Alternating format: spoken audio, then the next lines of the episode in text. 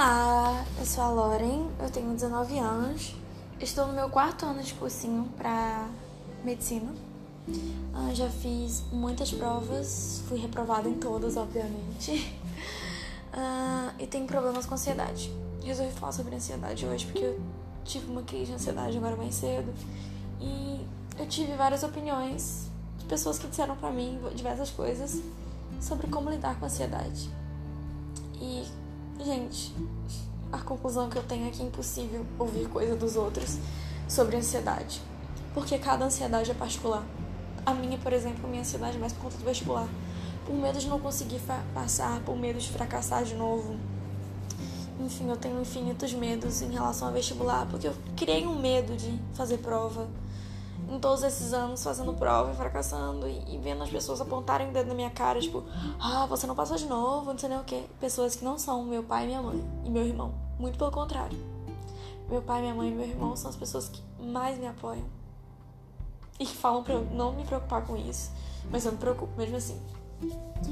Diversas coisas. Eu acho que o mundo que a gente vive te cobra muito para você entrar na faculdade cedo, para você não demorar para fazer as coisas, para você ter um bom desempenho em tudo. Só que não é assim. Eu admito isso, que Lauren não é capaz de lidar com certas coisas. E dizer isso em voz alta é meio libertador e isso melhora a minha ansiedade. Porque a minha ansiedade é não conseguir e eu fico com medo de não conseguir. Tô quase chorando, gente. Perdão, eu sou uma péssima pessoa gravando podcast. Mas continua. As reflexões que eu tenho pra falar hoje sobre a ansiedade é justamente sobre isso, de que não existe caminho certo para curar a ansiedade. Porque eu acredito que não tem cura, é, sei que é lidar. Tem gente que toma remédio, tem gente que pratica esporte, tem gente que lê, tem gente que conversa, tem gente que transa quando tá ansioso para relaxar. Tem gente que se cala, tem gente que dorme. Eu, por exemplo, não consigo dormir, eu tenho crises de insônia motivadas pela minha ansiedade. E quanto mais chega perto da prova, mais crise eu tenho e isso eu não consigo estudar, enfim. Aquela reação em cadeia básica que todo jovem estudante passa. Enfim. Uh, mas o que eu tenho pra falar sobre a ansiedade é que todo mundo tem que descobrir uma forma de, de não ficar ansioso ao extremo. Ansiedade é importante, assim, um mecanismo que a natureza desenvolveu para o ser humano ficar alerta em situações de perigo. Só que a gente leva isso ao extremo e começa a ansiedade em situações que você não tá em perigo. Eu lembro que uma vez no cursinho tinha um psicólogo e eu falava pra ele que eu não conseguia fazer simulado porque era como se o ar-condicionado, eu tivesse a sensação de que o ar-condicionado fosse explodir, eu precisasse sair correndo dali o mais rápido possível. Ou então que o ar-condicionado ia, sabe, cair em cima de mim e eu ficava em pânico. Tipo assim, muito em pânico. E aí ele falava assim, Lauren, você não precisa ficar em pânico. O ar-condicionado não vai criar pernas, não vai até você, não vai se jogar na sua cabeça. Calma. Você tem que olhar para o ar-condicionado e falar assim: você tá preso, eu não tô sentado embaixo de você. A chance de você criar pernas, virar um megazord e me atacar é tipo uma em um trilhão. Ou seja, não vai acontecer. Isso me acalmava. Isso me acalma agora eu dizer isso. É, penso que a ansiedade é mecanismo. Você tem que aprender a lidar.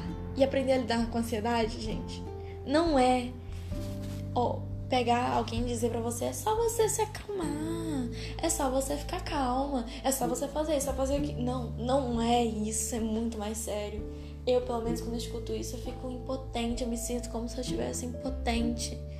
A pessoa fala como se fosse tão fácil lidar com isso, sendo que pra mim é tão difícil. Pra mim é, é um, sabe, como se fosse uma cruz assim nas minhas costas. E eu fico tipo, meu Deus, tô caindo, pá. Às vezes a ansiedade me derruba, isso é fato. E uma prova disso foi o Enem de 2017 que eu fiz e eu zerei a redação. Não, não por conta de.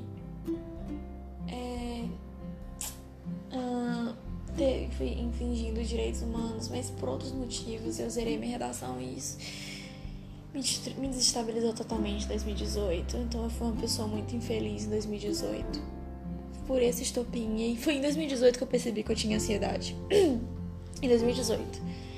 E aí eu comecei a fazer coisas que me deixassem. que eu achava que me deixava menos ansiosa.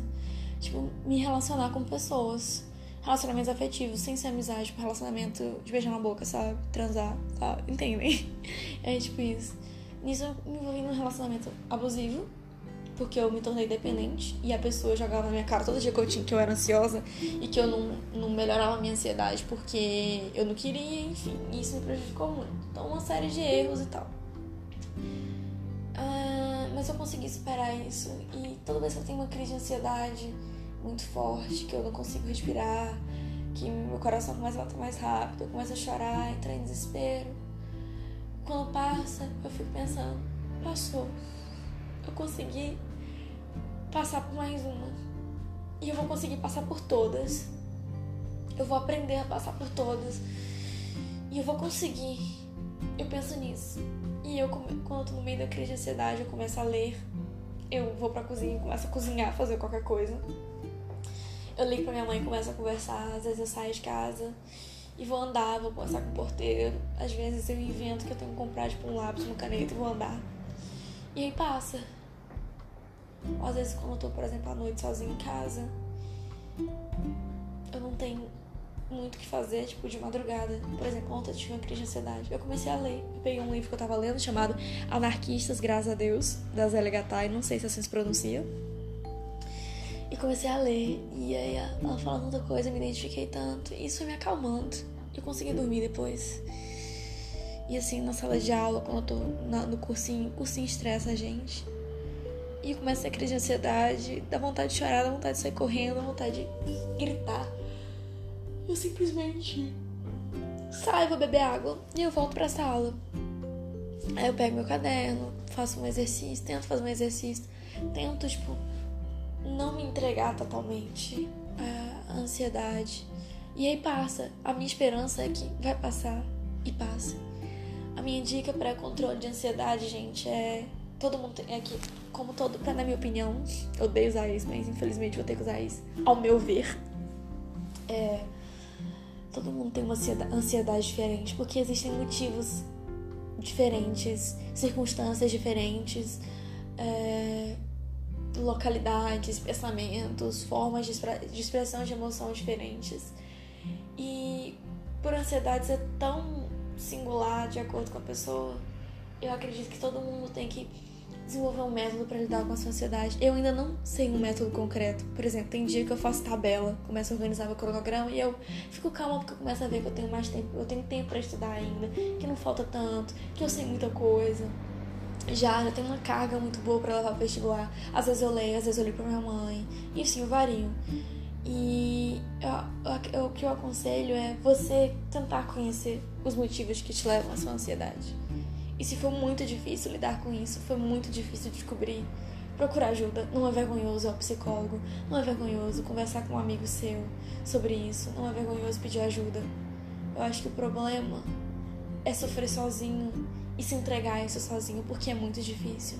Não é fácil lidar com ansiedade, não é fácil lidar com problemas da mente, não é fácil lidar, no meu caso, por exemplo, com vestibular ou com uma aprovação. Tem gente que lida, por exemplo, com, coisas de emprego, tem gente que fica com ansiedade por conta de, de relacionamentos. Não é fácil. E por não ser fácil, a gente precisa de ajuda, precisa conversar sobre isso. E por isso eu gravei esse podcast de hoje, porque meu amigo me falou que eu devia falar sobre ansiedade, já que eu tenho essa opinião e que e conversar me ajuda a me sentir melhor. Então eu espero que vocês gostem. Uh, e nesse podcast eu coloquei uma música de fundo que é Divina Comédia Humana. Eu vou tentar colocar de fundo, na verdade. Porque essa música fala muito sobre isso. Estava mais angustiado que um goleiro na hora do gol. Imagina um goleiro. O cara tá marcando um pênalti, você tá lá. Imagina como é que fica o coração desse cara. Deve ser um turbilhão de emoções. Acho que eu não saberia lidar, confesso. E o Belchior fala: Estava mais angustiado que um goleiro na hora do gol. Quando você entrou em mim, feito um sol no quintal. Que é um sol no quintal. Imagina um quintal cheio de planta. Um sol, quando ele entra no quintal, ele faz as plantas terem fotossíntese, realizarem fotossíntese faz com que os animais que estão naquele quintal recebam sol e assim consigam ativar seus receptores de, de radiação UV e produzirem vitamina D. é, faz com que, por exemplo, as, plantas, as plantas floresçam, porque tem diferença entre plantas de dia longo, plantas de dia curto. Muitas plantas precisam de uma determinada quantidade de brilho de sol suficiente para poder florescer.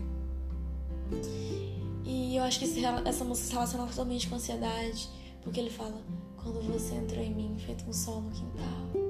E um sol no quintal significa reflorescer, fazer, produzir renascer. Então, quando a pessoa ou a situação ou a ação ou a palavra entra em você e te acalma, é uma forma de controlar a sua ansiedade. E aí ele diz que um analista fala para ele que ele nunca vai ser feliz direito porque o amor é uma coisa mais profunda que o encontro casual, porque muitas vezes a gente apoia a vida da gente em relações externas, em coisas externas, em desejos externos. Tipo assim, por exemplo, no meu caso, vou usar muito eu porque, assim, é minha própria. Eu, eu, eu me conheço. É, e eu falo por mim. Eu me apo... Antigamente eu me apoiava muito de que eu só seria feliz quando eu entrasse na faculdade. Numa faculdade determinada. E hoje eu vejo que outras coisas me fazem feliz. Então por isso que o amor é uma coisa mais profunda que o encontro casual, a felicidade é uma coisa mais profunda que uma circunstância externa. Então é por isso que é preciso deixar às vezes a profundidade de lado e ficar colado às coisas simples, igual o Belchior fala, e, e, e se ligar a si mesmo e pensar: poxa, o que me causa estresse, o que me causa ansiedade? O que eu faço que me deixa feliz? O que eu faço que pode me ajudar? e mergulhar fundo nisso. Então, esse é o meu recado sobre ansiedade. Espero que vocês gostem. Beijo.